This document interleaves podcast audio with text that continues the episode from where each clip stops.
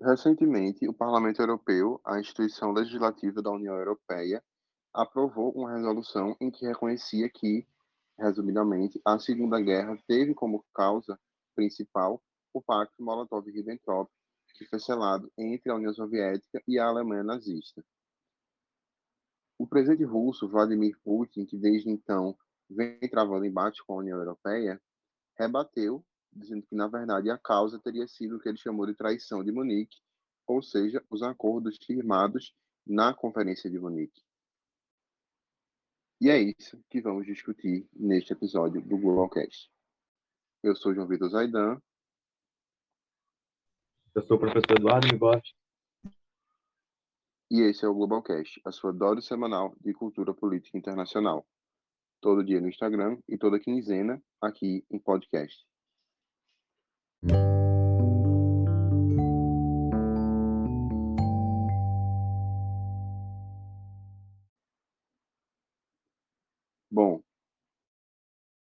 hoje recebemos mais uma vez o professor Eduardo Migotti, a quem agradeço pela participação, e vamos é, discutir sobre essa e vamos discutir sobre esse embate aí que faz parte é, dessa disputa maior entre Rússia e União Europeia, é, que vem aí se, se desdobrando desde desde assim dos últimos anos, mais ou menos, é, que a gente viu alguns, algumas coisas mais materiais recentemente, mas que nesse sentido é uma disputa também retórica, já que aí ela remonta, enfim, 70, mais de 70 anos atrás, nas causas da Segunda Guerra, e aí você tem, você vê uma Europa coesa é, defendendo é, uma posição contra a Rússia aí, que também é, em si tenta fazer né, algumas coisas que reforçam o seu,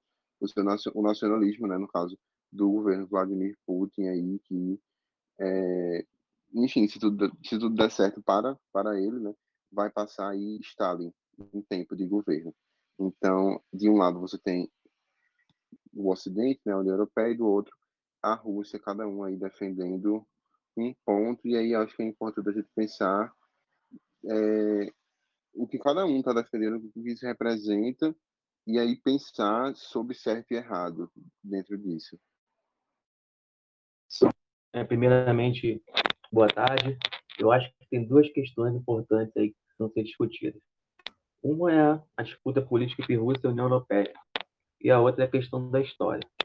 Tá certo? A, nesse caso, a história, a memória histórica, está sendo articulada como, ar, como arma política. Então, ao equiparar o comunismo ao nazismo, o Parlamento Europeu é, é, bem claro ao dizer que a Rússia ainda está sendo vítima do, do, que eles chamam de totalitarismo, ou seja, a crítica ao Putin, não vou dizer nem que é velada, é uma crítica direta. Então, tem uma, uma forma, uma construção histórica para atender aos interesses, às disputas políticas do presente. A resposta que o Putin dá também, culpando a Polônia, tentando livrar a responsabilidade do Stalin, também tem a ver com a política do governo russo de reconstrução da memória do país para tentar resgatar o papel do Stalin, que seria o papel do Stalin, né, na Segunda Guerra Mundial, para tentar é, fazer com que essa história sirva ao fomento do nacionalismo russo que está sendo feito também nesse momento. Então, a história é preciso ficar claro que nesse caso a história está sendo usada como arma política tanto por União Europeia quanto pela Rússia. O que eu acho interessante é a forma como a história é articulada nos dois casos, porque há sim um fundo de verdade e há sim um fundo de manipulação. Então é importante a gente estudar essas narrativas para ver como elas são usadas de forma instrumental, para também aprender a ficar esperto, né, para não cair é, nesses discursos que tentam usar a história para outros fins que não seja o conhecimento. E também aproveitar deixa, aproveitar o espaço que eles estão dando para a gente também discutir a história, também tentar entender as causas da, da Segunda Guerra Mundial com algum distanciamento, sem repetir necessariamente a narrativa da Rússia ou da União Europeia, mas entender as causas da, da, da Segunda Guerra Mundial. Não o culpado, porque isso é ser inócuo para a gente. Pode ser para eles que estão disputando lá a questão do poder. Mas para a gente seria inócuo. Mas para a gente o mais importante é entender como a Segunda Guerra Mundial foi possível. Eu acho que isso também é um ponto bem interessante dessa discussão.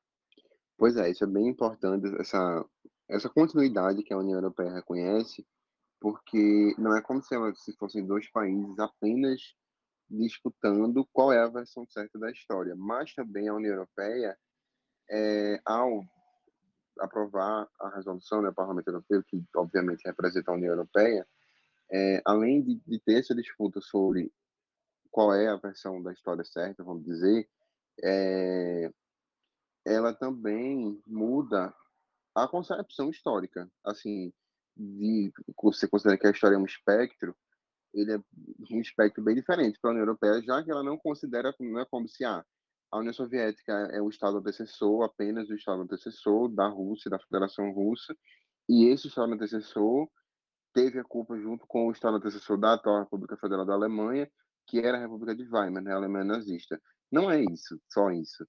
A, a União Europeia ela afirma que a Rússia pode ter mudado de nome, pode ter mudado de caráter jurídico, mas não é como se os problemas que a União Europeia tinham tivessem sido vencidos. É, e isso é bem importante, porque aí é como se ela igualasse, ou não necessariamente fossem exatamente iguais, mas ela iguala é, retoricamente e politicamente equivale dirigentes soviéticos, né, Stalin, Brezhnev, etc., com Putin, né, por exemplo. E aí a gente não pode dizer nem mais ninguém do que Putin, porque não tem, né? Na verdade, desde 99, Putin é o presidente da Federação Russa e não tem mais ninguém.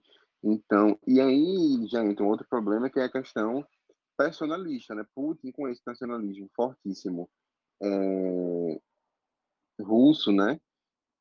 Ele também entra uma questão super personalista, especificamente porque não tem mais ninguém além dele que já liderou a Rússia, é, depois de Boris Yeltsin, né, no caso, mas no século XXI, por exemplo, não tem mais ninguém além dele, é, não, não, não, teve outro. É, teve diferentes primeiros ministros, né, mas aí presidente, que é o cargo principal, não. E aí já entra mais um ponto nessa questão e que vai tornando ela muito contaminada por interesses assim pouco comprometidos. E aí tanto com a política quanto com a história porque aí começa a ser uma uma simples briga de narrativas né? E quando isso está relacionado à questão personalista é, fica ainda pior né? Eu diria que baixa ainda mais o nível da discussão. Do lado da União Europeia você não vê algo tão personalista embora é, veja isso sendo usado também, de certa forma, para referendar todas as acusações que a União Europeia faz. A União Europeia, por exemplo, impõe sanções à Rússia, é, também pela questão da Crimeia, da anexação da Crimeia, que inclusive também tem a ver com o nacionalismo russo e também remonta à época da União Soviética. É, atualmente teve a questão do é, Navalny, que foi envenenado e, e tal, é, e aí também entram outras questões da relação da Rússia com a União Europeia, já que são, são no caso, a União Europeia não é um país, né? mas são entes, vamos dizer, que estão super próximos geograficamente, não sei se fazem fronteira, mas se não fizerem, é bem próximo, é, e que estão em uma disputa sistêmica, né? vamos dizer, embora tenham relações e, de certa maneira, sejam até interdependentes quando a gente fala, por exemplo, da questão do gás natural, dentre outras coisas. Então, tem essa complexidade, ao mesmo tempo que essa discussão em si, ela se apresenta extremamente contaminada.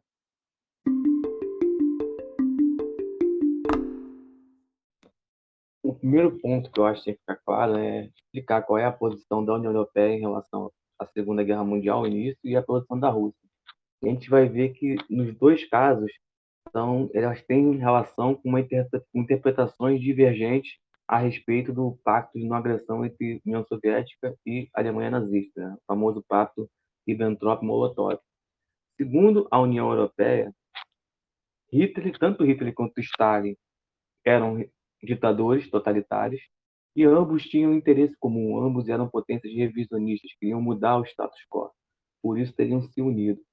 Ao se unirem, ao fazer o pacto de não agressão, é, a União Soviética protege, deixou a retaguarda, a retaguarda alemã protegida e permitiu que a Alemanha iniciasse a campanha no Ocidente, né, contra a França e contra a Inglaterra. Isso teria dado início à Segunda Guerra Mundial.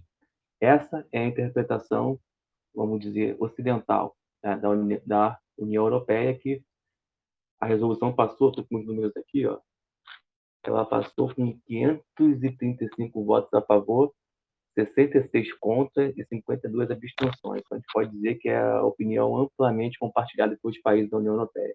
Venceu muito, uma, uma margem muito grande. A interpretação russa é um pouco diferente. O, a Rússia diz o seguinte, que ao rifar a Tchecoslováquia nos acordos de Munique, para quem não sabe, é, ou antes da invasão da Tchecoslováquia, houve um encontro entre França, Inglaterra e Hitler, em Alemanha, no caso, e seria um acordo para é, garantir a paz, e nesse acordo as potências ocidentais cederam uma região dos Sudetos, e aí que vem uma questão importante, tá? não foi a Tchecoslováquia inteira, foi uma região, a região dos Sudetos, de maioria alemã, por Hitler, em nome da paz. Tá certo? Isso teria dado carta branca por Hitler invadir a Tchecoslováquia. E, para quem não sabe, também nesse momento a Tchecoslováquia é um país industrializado, tinha uma indústria significativa, um país rico em recursos naturais, em minérios, né? E era um país também que tinha uma indústria militar significativa. Então, ao invadir a Tchecoslováquia, a força do Terceiro Reich aumentou de forma significativa. E pior, colocou Hitler muito próximo, perigosamente próximo à União Soviética, de forma proposital, para tentar iniciar uma guerra entre Hitler e Stalin. Ao ver isso, Stalin viu como Stalin não teria não teria tido alternativa a não ser assinar um acordo com Hitler para se garantir, para se resguardar, ganhar tempo e em seguida entrar numa guerra em melhores condições. Essa é a narrativa russa. Aí que vem a pergunta: qual das duas estão certas? Quem está tá mais próximo da verdade histórica? É a narrativa do Parlamento Europeu ou a narrativa da União Soviética? No meu ponto, no meu ponto de vista, ambas têm um fundo de verdade e ambas estão igualmente erradas, porque olham, analisam a história de forma parcial e não de forma ampla. Então, para a gente entender as causas da Primeira Guerra Mundial, não, não os culpados, porque se a gente ficar culpando, né, cair nessa nesse jogo de ficar culpando as pessoas de não levar nada, mas a gente tem que entender o quê? Como a Segunda Guerra Mundial foi possível. E para isso, é, isso, tanto é, os acordos de Munique quanto o Pacto de Ribbentrop-Molotov foram momentos cruciais. Então, acho que eles têm analisado dentro dessa perspectiva. É, exato. Também a gente lembra que, assim, essa tradição de criar think tanks, ela eu entendo mais como ocidental. Então, eu confesso que eu não tenho muito conhecimento com relação à Rússia. Mas na Europa, nos Estados Unidos, existem é, think tanks, né, que são, enfim, são é, grupos de, resumidamente, grupos de pesquisa, debate sobre, geralmente são de ciências humanas, enfim, sobre questões sociais, históricas. Então, você também tem think tanks, a maioria deles é, ou melhor, não a maioria, mas alguns são tem financiamento governamental ou apoio governamental. Na União Europeia tem, inclusive de universidades europeias e dos Estados Unidos. A Rússia, não vou dizer que não tem, né? Mas aí, infelizmente, a gente sabe que na Rússia, é, principalmente que tiverem apoio governamental, eles não devem diferir muito da posição do governo. É, e aí, na verdade, os da União Europeia e Estados Unidos também é, não, mas aí deve ser muito mais é algo, vamos dizer assim, orgânico. Então, esses espaços, eles servem, né, para discussão e tudo. E aí, muitas vezes, o que vem desses think tanks é utilizado para é, é, para referendar certas certas posições. E aí, mas aí é importante a gente refletir que o que vem de think tanks, lógico que tem honestidade liberdade de expressão, tudo, é algo que, em tese, ele é submetido a, enfim, método, a uma discussão mais séria do ponto de vista científico, histórico, tudo. E, em contrapartida, o que, e aí não vou diferir nenhum, né, o que os governos, é, a União Europeia, a Rússia, etc., é, apontam como, como retórica, como eu já eu falei antes, não é algo necessariamente comprometido com, com a história. Né? E aí, é, e também, a gente, voltando um pouco para a Segunda Guerra Mundial, é, é importante perceber como as coisas foram, foram mudando. Né?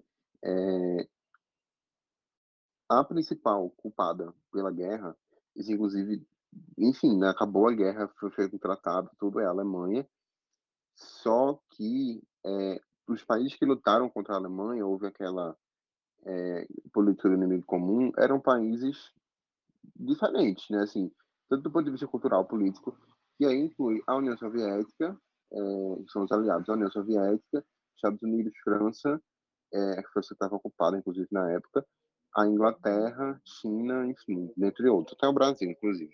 É, e aí, enfim, enquanto a guerra estava acontecendo, os países são aliados, lógico, o objetivo era derrotar a Alemanha, a Alemanha foi derrotada, só que aí, a partir do, do finalzinho da guerra, você... É, as diferenças, assim, elas são relembradas, né, entre os países.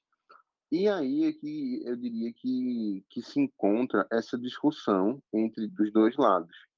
Porque é, a União, União Europeia não existia, né? Mas para é, a França, a Alemanha, enfim, os principais países da União Europeia, eles é, a Alemanha não, né? Mas a França, especificamente, ela estava é, do lado do, da, da União Soviética, né, claro, e, e no caso da França, lembrando que foi ocupada, mas é, e a Alemanha, ela estava nessa posição de, enfim, é, tomada pelo nazismo, Hitler e tudo. Com o fim da guerra, a Alemanha, ela tem aquele processo de desnazificação e aí, com o, a, a, ao longo do século XX, a gente, a gente chega com a formação da União Europeia, existe esse processo de é, aproximação da Europa.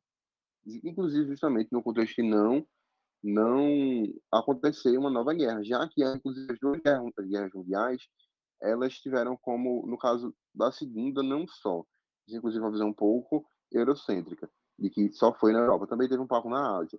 Mas, por exemplo, não foi no Brasil. O Brasil não teve né, guerra, efetivamente. O, um dos principais palcos da guerra foi a Europa. Então, foi lá que foi devastado, lá que foi destruído, lá que morreram milhões. Então, é, esse esforço de evitar que algo parecido acontecesse novo era ainda mais urgente para a Europa. E aí é que, inclusive, você tem a criação da União Europeia. E aí tem locais célebres como é, Alsácia-Lorena, os é, enfim, algumas outras regiões ali que eram disputadas, hoje em dia, o Muro de Berlim, que enfim, tem uma outra conotação, mas, enfim, esses locais dentro da, da União Europeia, hoje em dia, eles são, é, os portões de Brandemburgo, né, eles são monumentos, né, e aí você tem tratados como o de Schengen, que permite a livre circulação, enfim, o que antes era uma objeto de disputa, Hoje em dia, isso foi ressignificado, e aí lembrando, dentro da União Europeia, isso foi ressignificado de modo a mudar né, e evitar mais uma, é, mais uma formação de uma atmosfera de conflito e tudo. Isso criou uma coesão dentro da União Europeia. É, e aí que existe essa configuração, e aí, enfim, você tem diversos polos do mundo que se dá contra o, o polo russo, né, que defende algo diferente. Então, ao mesmo você tinha, né, resumindo o que eu estou dizendo, esses países eles estavam do mesmo lado na Segunda Guerra Mundial, mas com o fim da, da guerra e com a reconfiguração do mundo, existe uma é, mudança no que os próprios países que viveram essa guerra entendem da guerra. É, inclusive, aí lembrando, só para fazer um, um, um, uma analogia rápida, é, na Rússia, não só na Rússia, mas é, Ocidente e Oriente, acho que a gente pode fazer essa divisão, chamam a guerra de, de maneiras diferentes. Na Rússia, o nome da Segunda Guerra Mundial é Grande Guerra Patriótica. É, na China, é Guerra Antifascista. aqui no Ocidente, em geral, a gente chama de Segunda Guerra Mundial. É, então, você vê como, e aí, enfim, isso tá, é de uma forma cultural, mas também, como eu falei, é, não é só uma discussão de um think tank, uma coisa orgânica, é também uma maneira de é, servir a uma retórica de diferentes países que aí tem outras implicações. É, primeiro vamos tentar situar o problema. A primeira pergunta que a gente tem Primeiro, acho que o início é começar colocando a pergunta certa. Eu acho que a pergunta sobre se a União Soviética ou o Acordo de Munique, França e Inglaterra, são responsáveis pela guerra, já é uma pergunta errada. Há guerras, como por exemplo a Primeira Guerra Mundial, que não tem culpado claro. Que não sabe muito bem contar quem é o culpado. Uns apontam a Inglaterra, outros a Alemanha, outros a Rússia, enfim. Mas essa culpa da guerra talvez seja até um erro de pensar em culpa, porque foi um processo que foi se adensando, foi se agravando e terminou na guerra. Na Segunda Guerra Mundial, não. Na Segunda Guerra Mundial, há um país responsável muito definido, muito visível, muito evidente. Esse país é a Alemanha. Não é a Rússia, não é a Inglaterra e não é a França. Esse país é a Alemanha. O projeto de expansão já estava definido. Não só a Alemanha, tá? A Alemanha nazista. Então, principal culpa é, são os, é o nazismo. Ponto. é fato. Nem a Alemanha discute isso, nem a Alemanha. É, é, a, própria Alemanha aceita isso e reitera que a, que a responsabilidade é do nazismo, principalmente de Hitler.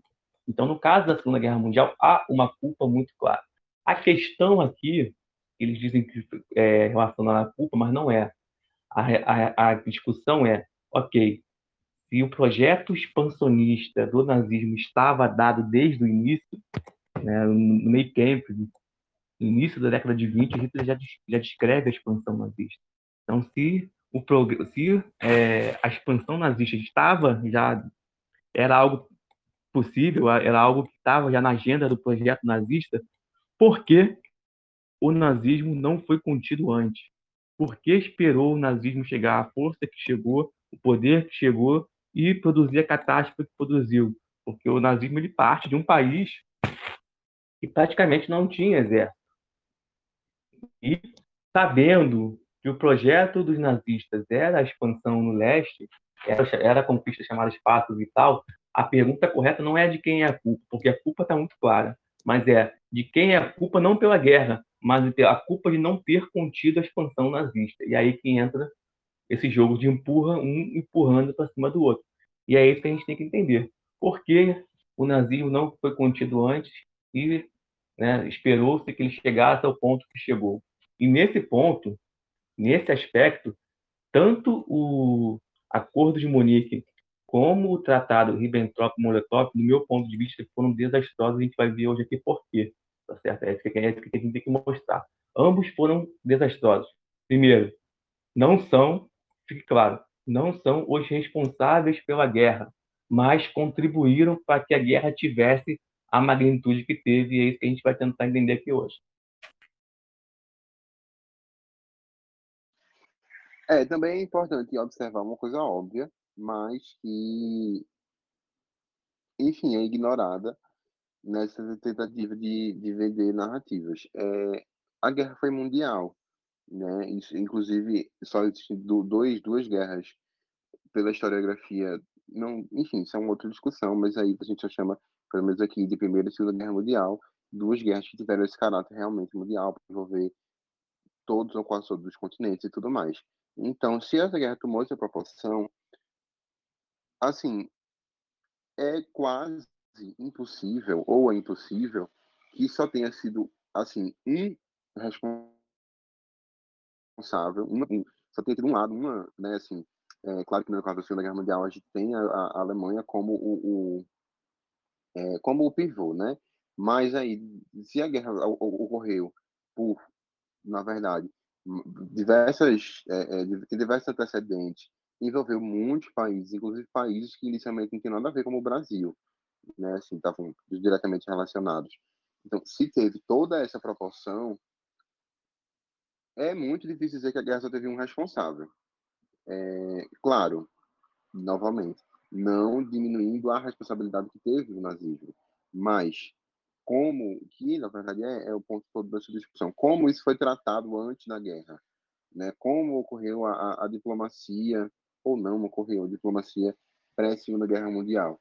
É, dizer que só se chegou a guerra porque um lado, um responsável, não tomou a diplomacia de maneira correta é muito complicado, dada a proporção que a guerra tomou, é, enfim, né, logo depois ou alguns anos depois, com, com o, o processo de, de conflito. Outras guerras não foram mundiais porque elas, além de ter um caráter mais localizado, elas tinham essa é, elas tinham essa questão da responsabilidade mais delimitada e é por isso que enfim a segunda, a segunda guerra mundial se chama assim mundial e teve esse caráter mundial porque teve esse envolvimento e aí como eu estou dizendo é, dado todo esse envolvimento é, é até um pouco improdutivo querer enco encontrar é, é, é, apenas um, um, um, responsável por não é, ter conseguido deter o, o nazismo, né? E, novamente, reconhecendo que o principal responsável é o nazismo, mas a partir disso, é, encontrar, enfim, encontrar ou impor responsabilidade a um país por não ter conseguido deter é complicado.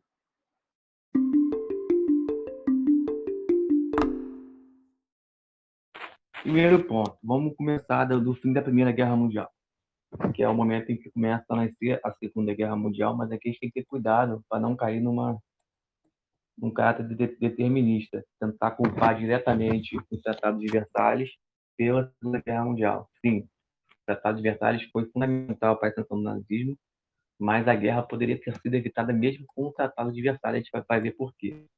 Mas é preciso entender como o sistema pós-guerra foi pensado para manter a paz. Esse é o ponto fundamental. Se a gente quer entender por que ele falhou, a gente primeiro tem que entender como ele foi pensado. E o sistema internacional pós-guerra foi pensado a partir da noção de segurança coletiva. A causa da Primeira Guerra Mundial apontada era chamado, o chamado dilema de segurança. Quando um país buscava segurança, ele ameaçava outro e assim sucessivamente, provocando uma corrida armamentista. Para evitar isso, foi feito o chamado é, o sistema de segurança coletiva. Quando houvesse uma ameaça à paz mundial, o sistema, os países, agiriam de forma conjunta para neutralizar aquele agressor. A ideia era muito clara, era neutralizar a Alemanha. Então, se a Alemanha voltasse a crescer, se a Alemanha voltasse a ser um perigo, os países, principalmente os países europeus, atuariam em conjunto para neutralizar aquele país antes que ele se tornasse uma ameaça. Tá certo? Esse sistema falhou. Se a gente está falando num pacto de Hitler e Stalin, isso já demonstra o quê? Já demonstra que não há um sistema de segurança coletiva. Os países estão tentando se defender por conta própria.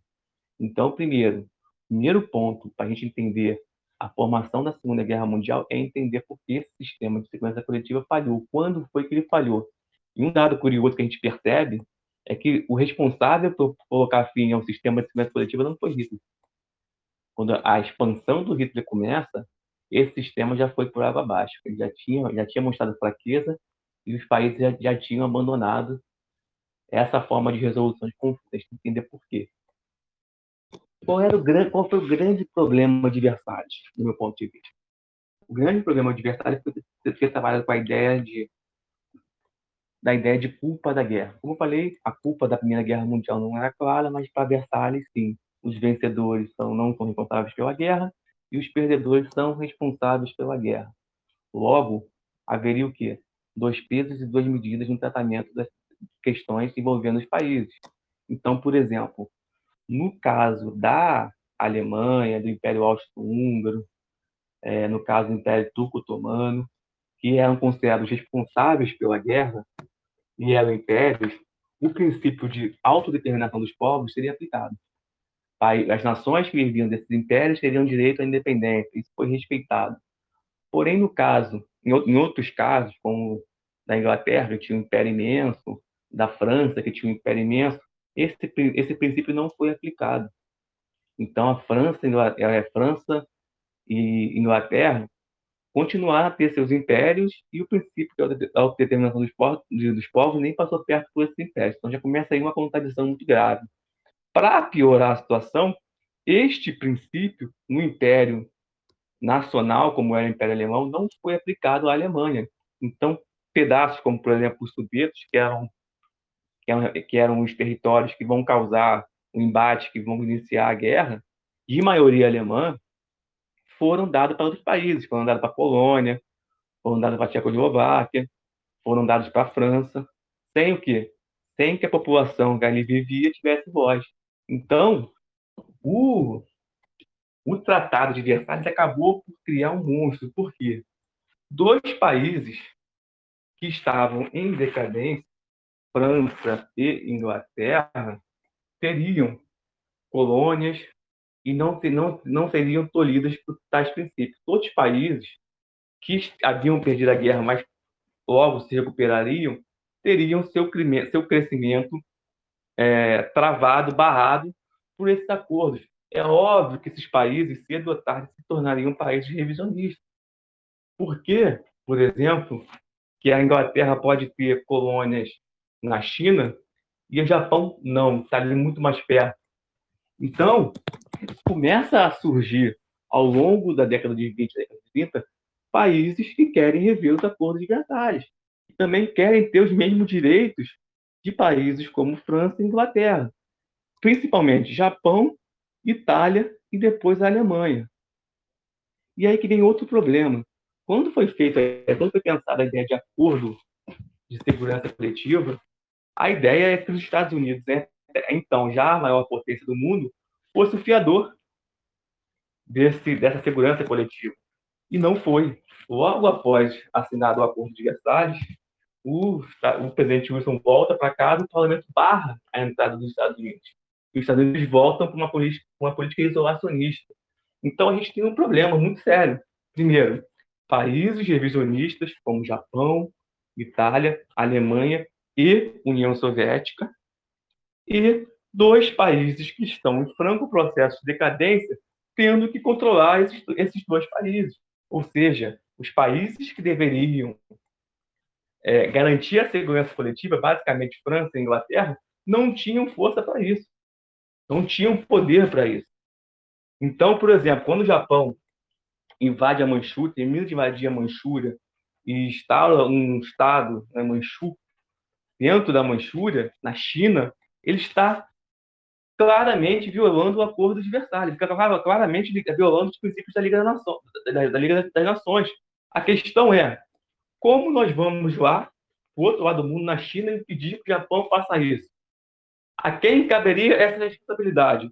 A França não iria fazer isso. A França está mais preocupada em uma posição defensiva com a Alemanha. Então, a, Alemanha, a França nunca ia mandar nunca ia mandar um exército para o outro lado do mundo para combater o Japão, que nesse momento já era uma potência militar. Então cairia quem? Nas costas da Inglaterra. E aí veio o problema. Por que a Inglaterra mandaria uma tropa para o outro lado do mundo combater o Japão, sendo que a, a opinião pública da Inglaterra era contra a guerra, a Inglaterra estava se recuperando da Primeira Guerra. Tá certo? Não há, não havia muito incentivo para manter esse acordo. E a partir do momento que um país tem vários insatisfeitos e um país rompe, esses princípios de segurança coletiva e não há nenhuma forma de você barrar esse avanço, outros países vão seguir o mesmo caminho. Então, é aí, né, nessa desproporção entre os países revisionistas, os países que tinham que manter a ordem do pós-Primeira do pós Guerra, que a gente tem que começar a entender o fracasso dos acordos coletivos, né, de, segurança, de, segurança coletiva. Na sequência vem a Itália, a Itália de Mussolini. Em 1935, a Itália invade a Abissínia. Aí vem outro problema. O que, que os países da Liga das Nações vão fazer com a Itália? Hitler, nesse momento, já está começando a colocar suas garras de fora. E aí que vem a questão. E aí, vamos fazer o quê? Vamos. É... Primeiro, vamos relembrar: o Japão invade é, a China, é, está no, estado, o Manchukuo. A Liga das Nações condena esse ato, o Japão sai da Liga das Nações. Na sequência, na sequência 35, a Itália faz o mesmo com a Abissínia a Liga das Nações fica numa situação complicada, porque se condena com, com força a atitude da Itália, a Itália também pode sair da Liga das Nações e se aproximar da Alemanha. Nesse momento, é o maior perigo. Então, França e Inglaterra tinham, lidavam com muito cuidado com a Itália, para não, não, não empurrar a Itália na direção da Alemanha. É, a, a Itália, no acordo, né, no arranjo, era fundamental para quê? Para cercar a Alemanha e conter a Alemanha. Então, eles tinham muito cuidado com a Itália. Por isso que eles aplicam sanções à Itália, porque a Itália estava claramente não estava não estava respeitando a soberania de um país membro da então não tinha como não fazer nada. Eles aplicam sanções muito brandas na Itália. Tá? Eles poderiam, por exemplo, é, barrar a passagem pelo canal de Suez. Isso levaria a Itália a recuar, obrigaria a Itália a recuar, não teria como é, iniciar uma guerra na Sicília é, sem essa passagem.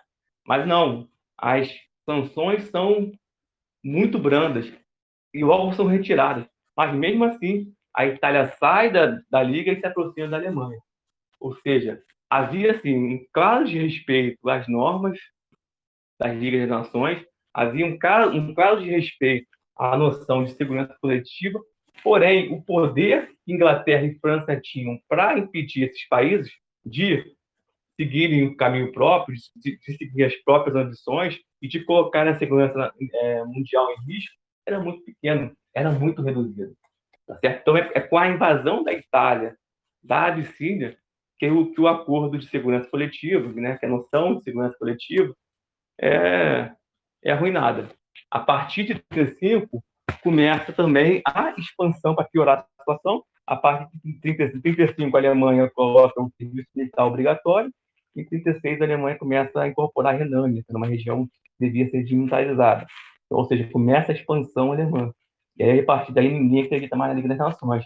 Ninguém acredita mais na noção de segurança coletiva. Cada país vai tentar defender a si mesmo sozinho, fazendo acordos particulares. E aí começam os acordos com Hitler para tentar conter Hitler. Mas não dentro da noção de segurança coletiva, mas dentro da noção que de tentar fazer com que Hitler não seja uma ameaça à minha fronteira. E aí o Hitler vai dentro dessas contradições, jogando e conseguindo avançar cada vez mais. É daí, por exemplo, que surge a política do apaziguamento. Qual é a ideia da política do apaziguamento? Vamos tentar conter Hitler não pela força, porque pela força pode ser arriscado, mas tentar o quê? Dar a negociar com Hitler, recuar em alguns pontos, que aí vem outro problema, que a Inglaterra sabia desde lá do, do fim da Primeira Guerra Mundial que o, Tratado de Versalhes, no médio e longo prazo, era insustentável. Cedo ou tarde, ele teria que ser revisto. Então, a Inglaterra, é, o que era a política do apaziguamento? A Inglaterra demonstrar para Hitler, para Hitler a intenção de rever o Tratado de Versalhes, desde que a expansão alemã ficasse restrita a né, os territórios que foram tomados de Versalhes. Essa era a política inglesa. A política inglesa, do ponto de vista diplomático, fazia sentido. A gente, se a gente for olhar agora, né, pelas consequências, a gente pode nos enganar, parece que foi loucura. Do ponto de vista diplomático, fazia sentido. Havia um acordo que era insustentável e, para evitar o pior, vamos negociar e vamos ceder naquilo que o acordo tem, que seria, nesse caso, prejudicial à paz mundial. Então, é, era preciso devolver à Alemanha os territórios de maioria alemã. Esse era o princípio, não tem nada demais aí. Tá certo? Inclusive, era visto tanto na Inglaterra, inclusive na Inglaterra, como um direito da Alemanha. Por que então eles foram, por que então a gente pode dizer hoje em dia que esses acordos foram catastróficos? Essa política de apagamento terminou em catástrofe? Porque a Inglaterra não estava lidando com um político normal. A Inglaterra não estava lidando com um país normal. Em condições ideais de temperatura e pressão, esses acordos fariam sentido, mas nós, nós não estávamos em condições de temperatura e pressão. A gente estava lidando, estava lidando com o nazismo. Com o nazismo que tinha um projeto expansionista e não ficaria satisfeito com a devolução dos acordos de Versalhes que, muito pelo contrário, veria isso como uma fraqueza. E ao perceber fraqueza, eles iam o quê? Avançar. Então, o grande erro não foi é, na formulação política, mas foi não, não, foi não ter percebido o perigo que o nazismo representava. E, aliás, esse erro também vai ser repetido, a gente vai ver mais à frente, por Stalin. A gente vai ver depois por quê. Pois é, é, também é importante lembrar, e aí não deve ser interpretado de maneira nenhuma como uma defesa do nazismo nada parecido, mas que hoje em dia, especificamente porque durante a guerra, após a guerra, enfim, quando aconteceu a guerra, houve esse reconhecimento, hoje em dia a gente tem, porque também com o pós-guerra isso foi institucionalizado até, a noção de que o nazismo é algo é, é, o extremo, o completo extremo do extremo, assim, vamos dizer, é algo abominável, é algo totalmente punível a ser, é, enfim, punido, suprimido, evitado. É, a Carta da ONU, Declaração Universal dos Direitos Humanos, virtualmente qualquer coisa, assim, em geral, ela age nesse sentido de suprimir essas ideologias extremistas. Só que na época não era bem assim.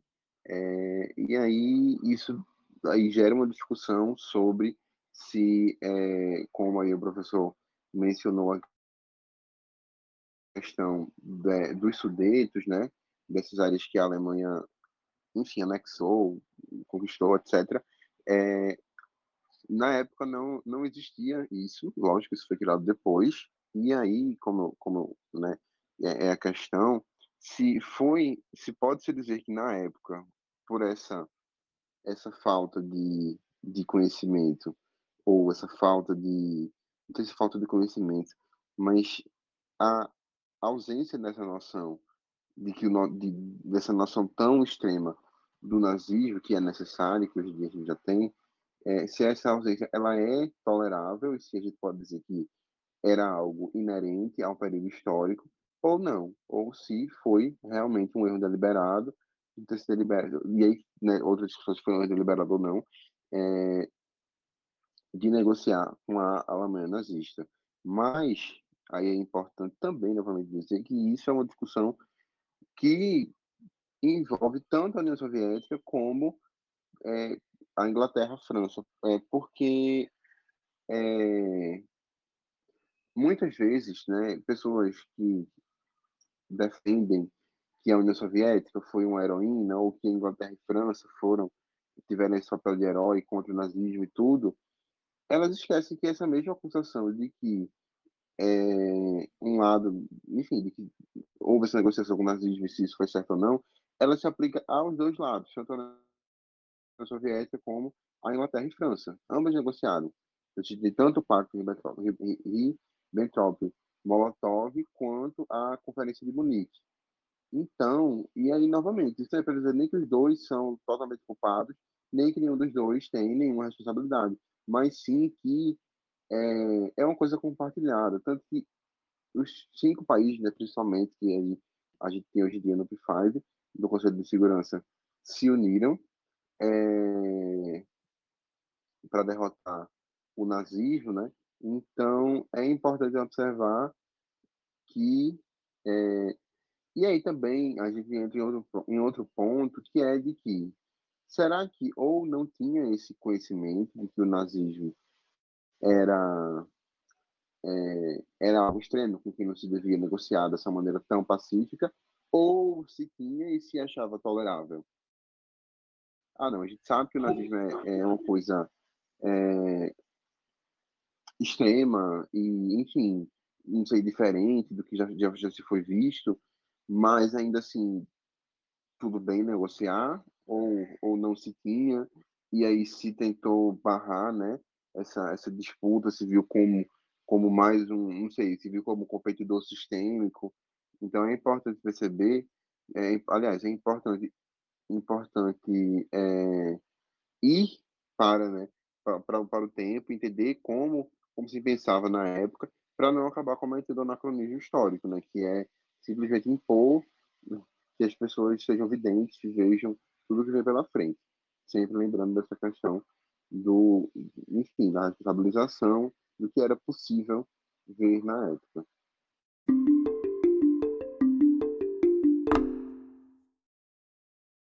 Tem uma frase, né, Kissinger, que eu achei genial, que é a frase até que eu te mandei, você botou naquele cartaz, que diz o seguinte, a soma do acordo de Versalhes com a Revolução Russa criaram um problema insolúvel para qualquer sistema de segurança coletiva. Sem a, sem a União Soviética, não funcionaria militarmente. Com ela, não funcionaria politicamente. Qual era o grande problema aí? Que permitiu, por exemplo, a política de apaziguamento da, da Inglaterra. É o seguinte: é, do outro lado, havia a União Soviética, que estava se fortalecendo, estava em plenos planos quinquenais. Então, se a Alemanha fosse mantida enfraquecida, teria um convite à expansão soviética, não haveria equilíbrio.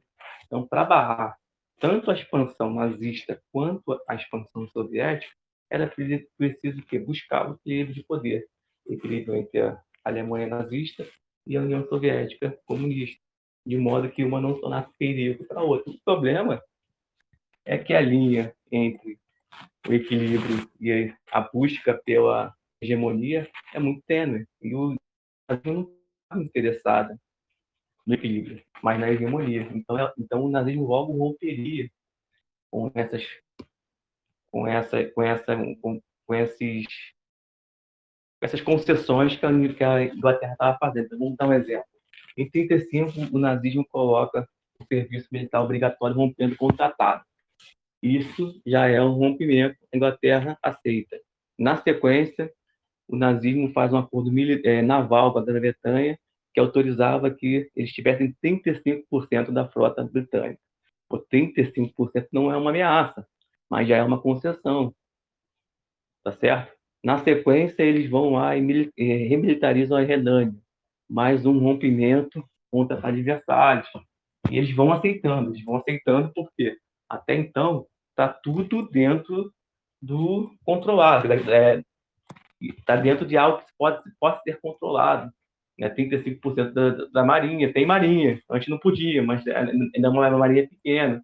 Tem serviço militar obrigatório, mas também não é suficiente ainda para estar numa guerra. Eles, e eles vão avançando, eles vão avançando cada vez mais. Certo? Então, é esse que é, que é o grande problema. E essas concessões nunca deixariam Hitler satisfeitos. E muito pelo contrário, não ficariam, não seriam vistas como uma tentativa de tentar o equilíbrio de poder, mas seriam vistas como fraqueza. O Hitler vê claramente isso como fraqueza. Então, cada concessão que era feita para ele ele exigia outra e outra e outra e outra. E aí que vem o grande erro da política de apaziguamento, não ter percebido isso e ter deixado chegar ao ponto que chegou. Então vamos entender o contexto da Conferência de Munique, certo? Em 35, a Alemanha deixa de crescer internamente, o poder internamente começa a sua expansão. Tem o serviço militar obrigatório, a marinha volta a ser construída, a força aérea volta a ser é, reconstruída em 36. Tem a remilitarização tomada da Renânia. Em 38, a anexação da Áustria. Até aí, isso incomodava a Grã-Bretanha, mas estava relativamente sendo aceito. Até mesmo porque a anexação da Áustria aconteceu sem guerra. Então, os austríacos queriam fazer parte da Alemanha. Então, ficava muito complicado a Inglaterra se intrometer nessa, nessa questão. Só que aí, só que aí o, o, o alvo passou a ser a Tchecoslováquia. E aí que vem a pergunta: o que fazer? qual foi o projeto do Chamberlain, o primeiro-ministro britânico? Vamos nos reunir com Hitler, conversar e tentar chegar a um acordo de paz, que é o chamado Acordo de Munique. Foram três encontros, basicamente, e no último eles concordaram que Hitler poderia Hitler poderia anexar os soviéticos. O que eram os soviéticos? Era uma região que foi retirada da, da Alemanha na Primeira Guerra Mundial, da de Versalhes, e era uma religião de maioria alemã. Então Hitler achava que era justo que os sudietos fizessem parte da Alemanha, e a Inglaterra concordou com isso. E de fato, a gente for, como, como eu falei para como eu falei antes, a gente for olhar, né, analisar é, de forma fria, era justo. A questão era né, que eles não estavam lidando com uma pessoa normal, eles não estavam lidando com um político normal. E ao, ao recuar, ao demonstrar fraqueza, o Hitler iria avançar. Então, o acordo de Monique, ao contrário do que é dito por muita gente, não rifou a Tchecoslováquia, não viu a Tchecoslováquia presente por Hitler, mas permitiu a anexação dos Sudetos, que é uma região pequena ali entre a fronteira na época da Tchecoslováquia com a Alemanha. Só que o Hitler não faz isso. Quando ele entra, ele entra de uma vez só e toma o território inteiro. Por quê? Porque o projeto dele não era colocar fim no Tratado de Versalhes. Colocar fim ao Tratado de Versalhes era só a primeira parte. O projeto dele era conquistar o Lebensraum, era conquistar os espaços e tal, era conquistar a hegemonia alemã. E para isso, a anexação da toda a Tchecoslováquia era fundamental. E seria o primeiro passo de outros que viriam pela frente. Né? Na sequência seria a Polônia, a Ucrânia, a União Soviética, porque era ali que estava o chamado Lebensraum alemão. Então, esse foi o grande erro da de apaziguamento da Grã-Bretanha e, principalmente, do Acordo de Munique, porque naquele momento ali era o momento de dar um basta. Chegar, ó, daqui vocês não passam. Por quê? Porque a Tchecoslováquia tinha recursos importantíssimos para a Alemanha. E naquele momento, a Alemanha é importante, tá? A Alemanha não tinha condições de entrar em guerra com a França e Inglaterra. Ela não estava preparada. Para isso, a anexação da Tchecoslováquia, depois da Polônia e depois da França, foi fundamental. Esse exército nazista que a gente conhece, que foi responsável por uma guerra de 60 milhões de mortos, ele se forma nesse tempo. O maior grosso do exército se forma nesse tempo. Em cima do quê? Em cima de falhas diplomáticas da União Soviética e da Inglaterra. Tá? Então, nesse, nesse, nesse aspecto, na proporção que a guerra teve, não são culpados. Mas se a gente for olhar para a proporção que a guerra teve, tanto a diplomacia soviética quanto a diplomacia inglesa foram catastróficas. A melhor forma de entender isso é olhando do lado alemão. Existe um livro chamado Do Outro Lado da Colina, que é bem interessante, que é um livro com depoimentos dos generais alemães. Os generais alemães explicando o ponto de vista alemão. Então, por exemplo, se o acordo de Munique foi bom para a Alemanha, a melhor forma de, ou não, a melhor forma de saber é ver o que os generais falam sobre isso. Ou, né, no caso também do Pacto Ribbentrop-Molotov, também a gente pode ver, a gente pode analisar o impacto desses acordos olhando para o depoimento dos, principalmente dos generais alemães. E aí eu vou ler um texto para vocês. Primeira coisa, tá? Havia um sentimento na, a, na Alemanha, a Alemanha sabia que não tinha condições se a França e a Inglaterra reagissem, a Alemanha teria que recuar, porém, havia um entendimento na Alemanha de que França e Inglaterra estavam menos preparados ainda para. Esse aqui é o depoimento do general, tá? Abre aspas o governo britânico e francês estavam menos preparados ainda para a guerra ou pouco dispostos a correr o risco de um conflito na Tchecoslováquia, pela Tchecoslováquia, de modo que Hitler venceu com ligeiras dificuldades em Munique a questão dos Sudetos. Ou seja, é, havia a percepção do Hitler e dos generais, que estava certo, que se eles não respeitassem o acordo de Munique, nada seria feito, porque você tem uma guerra contra a Alemanha naquele momento para a opinião pública não estava pronta. Então, eles podiam ir além do, é, do permitido, porque não teria o quê? Não teria consequências. E é nesse momento que eles erraram, porque se a Inglaterra, uma força conjunta entre Inglaterra e França invade a Alemanha, a Alemanha teria que recuar. Eles, eles conseguiram conter a Alemanha. Isso não foi feito. E aí a Alemanha ficou mais forte, e aí entra aquela discussão né, do início, que a gente falou no início, entre, entre o Putin e o Parlamento Europeu do que teria levado, que pode falar a partir de agora, do que teria levado ao Pacto Ribbentrop-Molotov. É, e aí, assim, a gente também lembra de que até existem charges que tematizam isso, que é essa proximidade mesmo que tem o, o nazismo e o, é, o, os regimes totalitários de extrema esquerda, no caso, o, o stalinismo, né? Inclusive isso hoje em dia existem defensores do stalinismo, infelizmente existe esse tipo de coisa é, que obviamente contestam totalmente isso e dizem que isso é apenas uma maneira de descredibilizar o stalinismo como se ele mesmo fizesse sozinho mas enfim é, mas aí também existem essas críticas de que o stalinismo ele por ter uma proximidade com, com o nazismo, é, teria, por isso teria ocorrido esse fato. Ou, assim, não discutindo se tem ou não essa proximidade, mas pelo fato do jornalismo não ter reservas morais, né? Porque o, o, o, perdão, o nazismo, ele é uma questão é, que, enfim, logicamente, ele viola questões humanitárias, questões de direitos básicos, enfim.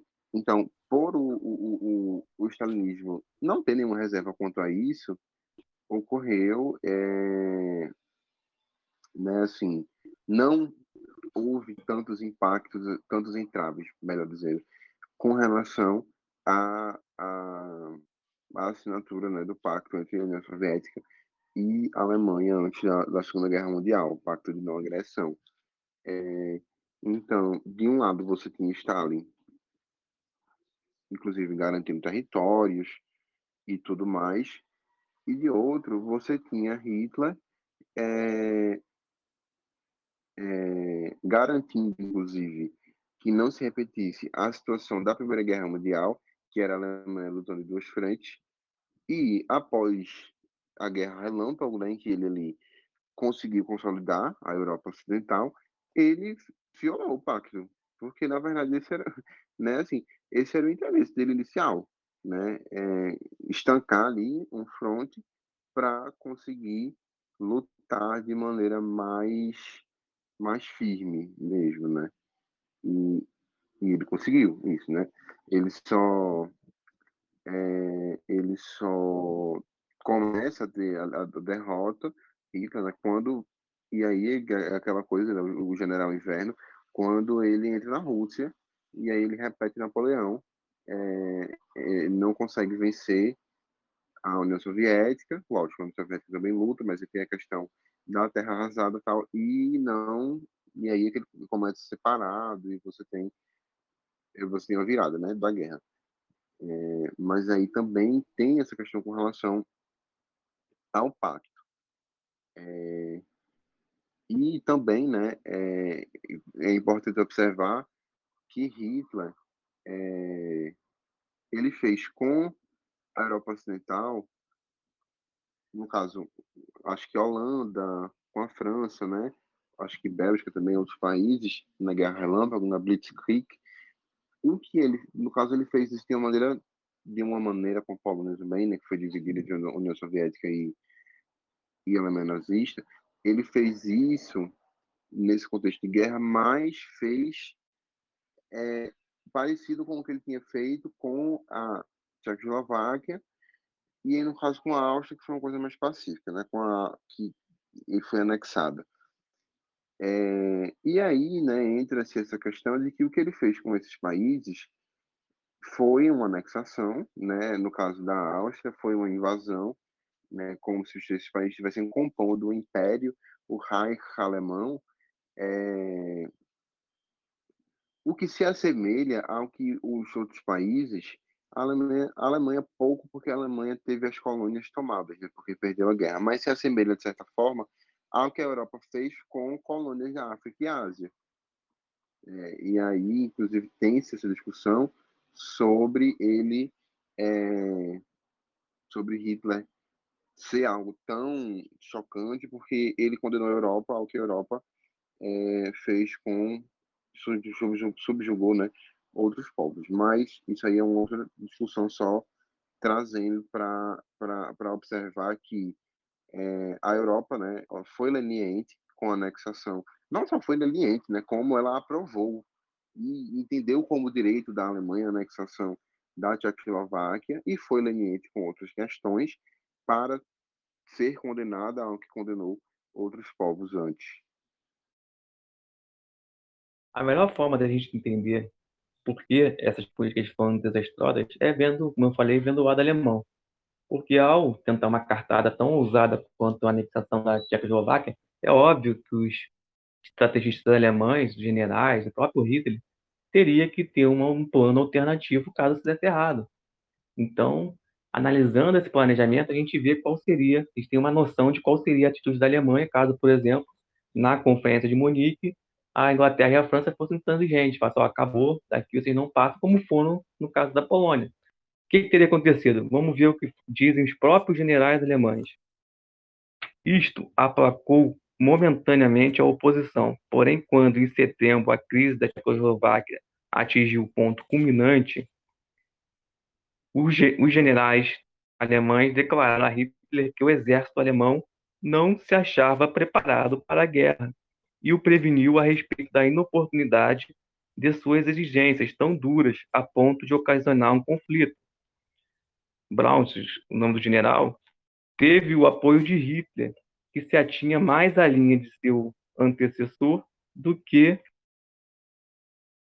a de Hitler, demonstrando-lhe assim que ainda era difícil introduzir uma cunha das instituições militares alemãs bastante coesas.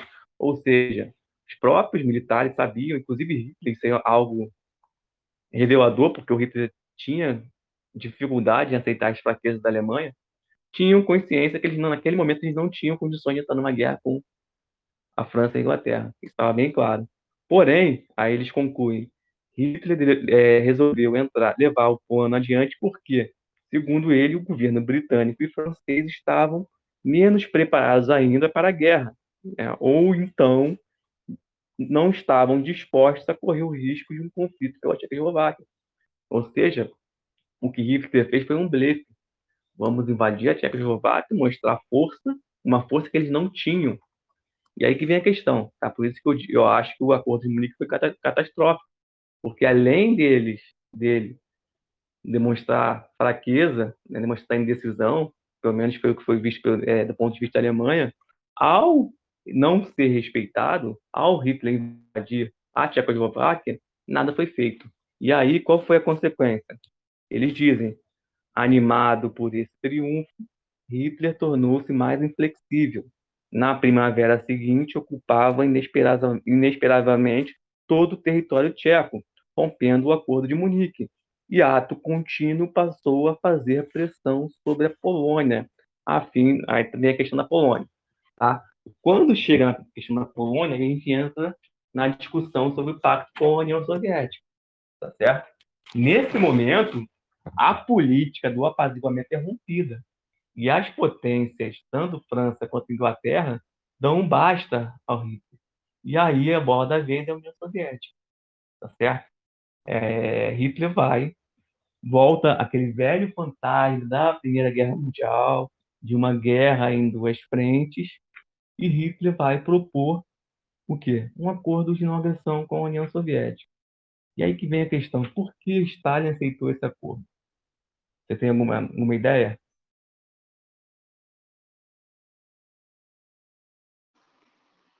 Acho que porque ele queria, é, como eu falei, é, não ter um, um, um outro front para, no caso, garantir que só lutaria em um front e, e assegurando não repetir o que foi um, um dos maiores é, pontos de inflexão para a Alemanha na Primeira Guerra Mundial, né, que foi lutar em dois frontes diferentes, com a Rússia e com a Alemanha Ocidental.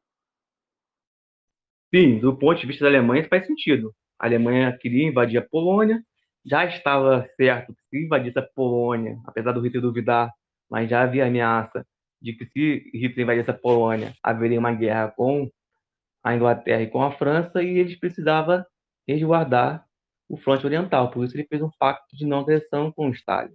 Até aí faz sentido. Agora, por que Stalin aceitou esse pacto? Essa é a questão. Nazismo e comunismo eram inimigos mortais. Todos sabiam que esse pacto, cedo ou tarde, seria rompido. Então, por que Stalin aceitou esse pacto e fortaleceu a posição nazista na Europa. Esse foi o ponto. É, é, é, é nesse aspecto que o, é esse aspecto que o Parlamento Europeu usa para culpar Stalin pela guerra. Mas qual é, o, qual é o plano de Stalin? Por que Stalin aceitou esse pacto? Segundo a interpretação oficial da Rússia, que é repetida muitas vezes sem devida crítica na internet por pessoas que têm simpatias pela União Soviética, é que Stalin sabia que haveria guerra, mas queria ganhar tempo. Ganhar tempo para fortalecer o exército e poder entrar em condições, em melhores condições numa guerra com a Alemanha. Essa interpretação que o historiador Roger Murhausen disse de interpretação cor-de-rosa da história, é uma, é uma interpretação bem pró-União Soviética, bem pró-Stalin. Porque, como a gente viu aqui, nesse momento, o país mais vulnerável não era a União Soviética, era a Alemanha. Quem precisava de tempo era a Alemanha, não era a União Soviética. Se a União Soviética não faz o acordo com a Alemanha, o pior, porque isso também podia ser feito, fazer o acordo com a Alemanha negociar uma invasão conjunta com a França por baixo, por trás dos panos. Tá? Está falando de guerra, então guerra você não precisa, não precisa cumprir palavras com nazista, com Hitler, né? Você não vai, ah, não vou, é, não, não, vou atacar a Alemanha porque nem a palavra para Hitler, é Hitler. Ele tem que ser, ele, ele, poderia muito bem ser traído, aliás, deveria ter sido traído. Eu, é, eu acho que seria muito mais vantajoso se o Stalin falar, ok, vamos fazer, vamos fazer esse acordo, tá certo? E aí começa a guerra e, a União Soviética e França invadem um cada lado, Hitler estaria cercado, estaria perdido, provavelmente teria perdido a guerra no início, poupando milhões de vidas. Mas isso não foi feito. Por isso que eu também digo que a, que a política soviética foi desastrosa. A pergunta é por que Stalin fez esse acordo com Hitler? Você tem alguma ideia? Assim, é, existem algumas, alguns motivos, não sei se é suficiente.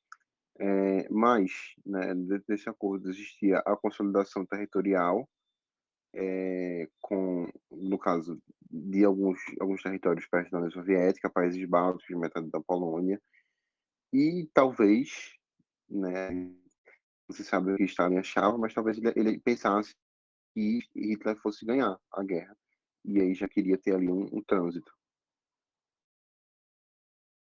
É, essa história de ganhar tempo aparece depois, quando está ali toda a destruição que foi provocada pela guerra, ele tenta justificar dessa forma. Ah, os países recusaram, é, os países deram a Tchecoslováquia de presente para a Alemanha. Logo, a União Soviética não poderia confiar nos países ocidentais. A Alemanha estava nas portas, de, é, nas portas da, da, União Soviética. Era preciso, então, ganhar tempo para entrar numa guerra em vantagem. Lembra que eu falei para você lá atrás, que tanto a União Soviética quanto a Alemanha eram países revisionistas, a União Soviética, aí tem que entender também, né, ponto de vista, a visão comunista de mundo, a União Soviética não via o nazismo como principal inimigo. O principal inimigo da União Soviética era o capitalismo, de modo que França e Inglaterra eram tão inimigos quanto o nazifascismo. Não havia essa, pelo menos não até esse momento, não havia essa hierarquia entre inimigos. Então, qual é a estratégia do Stalin? A estratégia do Stalin não era conter Hitler, mas era tentar iniciar uma guerra entre Alemanha, França e Inglaterra, olhando para o que aconteceu na Primeira Guerra Mundial, que terminou no impasse, tá certo? E ambos saíram enfraquecidos e o, o, o velho equilíbrio que Stalin queria rever seria, seria, seria modificado. De cara, Stalin já anexa parte da Polônia e os países bálticos, que eram territórios que haviam sido retirados da, da Rússia com a Revolução, com o fim da Primeira Guerra Mundial. Então, de cara, o Stalin já vê, já consegue mudar esse equilíbrio. Ele, ele parte da Polônia, Lituânia, Letônia, Estônia e a Finlândia, tá certo? Ele consegue controlar todos os países do Báltico ali. É, até falei essa história para você já uma vez. Ele faz tanta exigência para Hitler que ele tem que parar. O Molotov liga para o Hitler, ele perde meia hora para pegar um mapa para ver onde os países, porque o Hitler nem sabia. Então havia, sim, não havia em Stalin um desejo de conter Hitler, mas havia em Stalin um desejo de lucrar com o expansionismo alemão. De isso seria feito como? Primeiro, anexando territórios próximos, e segundo, iniciando uma guerra entre França, Inglaterra e Alemanha, imaginando que os três países sairiam destruídos e a Inglaterra teria a Inglaterra não, a Rússia, a União Soviética estaria em posição de vantagem para negociar após a guerra. Isso também foi desastroso, porque como a gente sabe, a Alemanha invade a França com extrema facilidade, extrema facilidade. E aí, quando invade a França, a Alemanha está numa posição muito superior para iniciar uma guerra contra a União Soviética que estava em 39, em setembro de 39, quando acontece a invasão polonesa. Então, quem ganha tempo aí, fundamental, não é Stalin, mas é o Hitler. Tá? Então, olha que interessante. É, a justificativa da Rússia é que é, Stalin foi obrigado a fazer um pacto de não agressão em função do Acordo de Munique, colocou o Hitler nas portas da União Soviética. Aqui tem, tem dois problemas. Primeiro, tá? a partir do momento em que é, Inglaterra e França declaram, dizem que vão entrar em guerra com a União Soviética, com a Alemanha, qual é a posição da União Soviética? A União Soviética ganha uma posição de quê? Central. Então, se a União, se, se a União Soviética declara apoio à França e à Inglaterra, o Hitler teria que recuar. Esse é o ponto. Tá? O acordo não seria um favor que Stalin faria à União Soviética, não, que faria à França ou à Inglaterra. Não, seria uma defesa do próprio território, porque a Inglaterra também seria, a União Soviética também, também estava sendo ameaçada. Então faz muito sentido dizer, ah, porque eles fizeram, eu vou fazer também. Tanto que, olha só, olha que interessante. Tá? Quem fala agora são os generais do Hitler. Após a conquista da Polônia e a divisão dos despojos com a Rússia, Hitler fez uma tentativa de assegurar a paz junto às potências ocidentais, mas que foi repelido. Nesse ínterim, ia ficando com medo daquilo que iniciara e do seu parceiro temporário.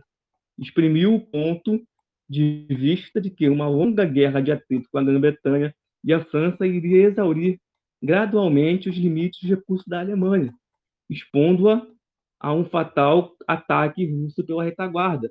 Ou seja, o próprio Hitler, mesmo com apoio, mesmo com o apoio da União, mesmo com o tratado com a União Soviética, estava com medo, porque, como eu falei, o tratado poderia não ser respeitado e ele poderia ser, ser pego de surpresa numa guerra com a França. Aliás, a Blitzkrieg ela nasce também de um sentimento de que a França deveria ser derrotada rápida, porque enquanto a França estivesse em guerra, a, o fronte oriental estaria vulnerável, porque mesmo com o acordo, Stalin não era confiável. Ou seja, é um tempo fundamental em que a Alemanha estava completamente fragilizada foi perdido em função do acordo feito por Stalin. Esse é o ponto. E pior, e pior, se França e Inglaterra pensassem como Stalin, eles dizem, ah, já que eles fizeram, essa é justificativa, já que eles fizeram um acordo de Munique, nós vamos fazer também um acordo com o Hitler, para Ribbentrop e Molotov. Só que na sequência, o Hitler propôs outro para a França e Inglaterra para entrar em guerra com a União Soviética. Porque esse sim é o grande inimigo, um, grande inimigo da Alemanha, era a União Soviética. E ele percebeu que uma guerra com a França, mesmo com um acordo de paz, tornava a Alemanha vulnerável. Então ele queria terminar logo com essa guerra com a França. Mesmo que a guerra terminasse sem ter começado, vamos colocar assim, com um acordo de paz. E se esses países pensassem como Stalin, eles teriam feito o um acordo. E aí, Stalin, aí teria iniciado uma guerra entre, entre a Alemanha e a União Soviética na, naquele momento. Está entendendo a, a, ideia? Então, essa desculpa de que a União Soviética é, assinou um acordo para ganhar tempo, ela não se sustenta. Não por acaso, ela só aparece depois, quando a, Alemanha, quando a União Soviética perde 30 milhões de pessoas, quase 30 milhões de pessoas, para tentar justificar a atitude de Stalin. Isso não se sustenta, até mesmo porque é, até mesmo usando a lógica, o Stalin estava no poder desde 1928. A, a União Soviética vinha se preparando para uma guerra desde essa época. Stalin dizia que em 10 anos ocorreria uma guerra, então já, já vinha se preparando. Já tinha aí 11 anos de preparação para uma guerra, mais tempo, inclusive, que a própria Alemanha. Qual diferença faria dois anos? Porque é possível dizer que em 39 a União Soviética não estava preparada, em 41 estava. Não faz sentido. Esses dois anos não, muda, não mudaria muita é, grandes coisas. Aliás, a grande fraqueza que a União Soviética tinha no início da, da Segunda Guerra Mundial foi culpa do próprio Stalin. Que foi o quê? A falta de comando. Não havia comandantes militares experientes para comandar as tropas. Por quê? Como é que um país que está em guerra desde a guerra, desde a Revolução Russa, desde a Primeira Guerra Mundial, né, vamos colocar assim, desde 14, o país está é, sucessivamente em guerra. Como é que esse país não tem é, militares experientes? Não tem, porque todos haviam sido mortos nos expurgos. Então, a grande fraqueza do exército soviético foi por culpa do Stalin. que mandou matar os próprios generais. Aliás, o grande herói da Segunda Guerra Mundial soviética, talvez tenha sido o maior general do século XX, o Zhukov, ele conta nas memórias dele que ele tinha uma, em casa tinha uma maleta pronta para o dia que ele fosse preso, que ele fosse enviado para um Lula, porque ele sabia que esse dia chegaria. Ele está vendo todos, todos os generais sendo presos, né? inclusive o mestre dele, o Tukhachevs, que foi o grande herói da Guerra Civil. Tukhachevs foi preso e executado. E ele tinha a malinha dele pronta lá para o dia que ele também chegasse a vez dele. E ele só não foi porque começou a Segunda Guerra Mundial. Quando a guerra começa, Stalin tem que tirar militares dos gulags para botar eles para comandar tropas que não havia gente. Então, a fraqueza da União Soviética foi culpa do próprio Stalin. E esse tempinho de dois anos não mudou nada. Não mudou nada. Muito pelo, é muito pelo contrário. Deu o tempo que a Alemanha precisava para estar preparada para uma guerra muito, em, em proporções muito maiores. Então, por isso que eu digo, a União Soviética não é responsável pela guerra. Para concluir, a União Soviética não é responsável pela guerra. A Inglaterra, a política do apartamento não é responsável pela guerra. O responsável pela guerra é, pela guerra é Hitler, é o nazismo. Ponto. Porém, ambas, tanto a França e a Inglaterra, quanto principalmente a União Soviética, tiveram políticas desastrosas que ajudam a explicar a proporção que a guerra teve. Esse que eu acho que é o ponto que a gente tem que a conclusão, tá certo? Dessa disputa. que eles estão apontando, tanto Putin quanto o Parlamento Europeu, são as falhas desses países na contenção do Hitler. Se eles falharam na contenção do Hitler, o culpado não são eles, o culpado são Hitler, é o Hitler. Porém, se eles falharam nessa contenção, eles são culpados pela proporção que a guerra atingiu. Então, o culpado pela guerra é Hitler. Porém, se a política fosse outra, se a diplomacia fosse outra, Hitler poderia ter se contido muito antes e a guerra não chegaria ao ponto que chegou. Isso, acho que caminhando já para o final, a gente é, depois de fazer esse, esse passeio pela história, a gente volta para o ponto inicial do, do podcast, que é, é essa disputa né, atual entre a Rússia e a União Europeia, nesse caso, essa questão retórica da, da Segunda Guerra Mundial. A gente pode ver que essas disputas retóricas, inclusive sobre esse tema exatamente, elas não são exatamente novas. É, e aí, de certa forma, a, a, perdão, a União Europeia usa isso para dizer que a Rússia nunca é, nunca mudou, né? Assim, apesar de não ser mais a União Soviética oficialmente, como se na prática ainda fosse. Então, ela usa essa é, essa essa continuidade que existe em outros campos para dizer isso. Mas a gente vê que essa disputa de narrativas, é, claro, disputa de narrativas é uma coisa até normal da política, mas é, usar né, essa esse, essa questão histórica desse tema para compor outra, outras narrativas é, não é algo novo. A gente vê discussões de relatórios da ONU sobre a Guerra da Coreia, é, sobre, acho que do Vietnã, diversas, diversas discussões nas Nações Unidas, elas trazem, né, por exemplo, acusações do Reino Unido, da França, de que a União Soviética tem o costume de modelar narrativas. A gente viu que Stalin fez exatamente isso quando, após a guerra, né, depois de um tempo, ele começa a dizer que, é, ganhar tempo. Né? Ganhar tempo é uma coisa, poxa, de estrategista, né? De guerra, e não era isso é, que ele queria. Mas também a gente vê que é, o que Putin chama de traição de Munique também é, teve aí é, erros muito graves. Tanto de ser muito leniente com o nazismo a ponto de, de certa forma, apoiá-lo, ainda que indiretamente, ou não indiretamente, ou, ou menos não com essa intenção direta, é, e dessa forma alimentando o regime. É, mas aí eu acho que é muito aquela questão a gente até falou naquele outro podcast sobre guerra híbrida, né? É, geralmente esses países, quando eles se acusam, eles estão certos, né? Só que quando eles acusam outros, essas acusações costumam ter um fundo de verdade, mas aí quando entra a defesa, que aí é outra, é outra discussão. É, acho que mais ou menos isso aí, né?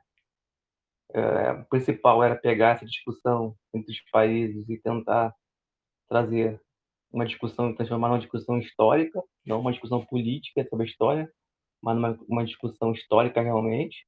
E eu acho que a gente conseguiu fazer isso, de certa forma, e chegar a uma conclusão. Propor uma conclusão. Né? Não, que não absolve esses países, mas também não condena como culpados da guerra. Eles, sim, fizeram políticas desastrosas, mas é sempre bom lembrar que o grande culpado da guerra foi a Alemanha, nazista, foi Hitler. Porém, a guerra não seria o que, não, o que foi se não fosse o quê? Políticas e avaliações desastrosas desses países. E principalmente, tá? Eu não acho também aqui que Inglaterra e a Rússia tenham tido o mesmo peso, é, é, mesmo grau de responsabilidade. Nesse aspecto, a política do Stalin foi ainda mais desastrosa que a política do Chambers. Então, é, eu queria agradecer aí é, a presença aí mais uma vez do, do professor e mais um episódio. É, também aos ouvintes por, enfim, sempre nos escutarem.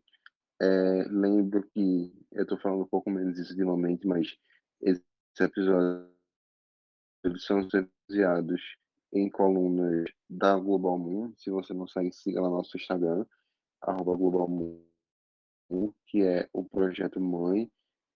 E é isso. Até a próxima. Obrigado pelo convite. É sempre bom contribuir com discussão de alto nível e tentar também né, aprofundar um debate que muitas vezes é apresentado de forma bem, bem rasa. Agradeço pelo convite e até a próxima.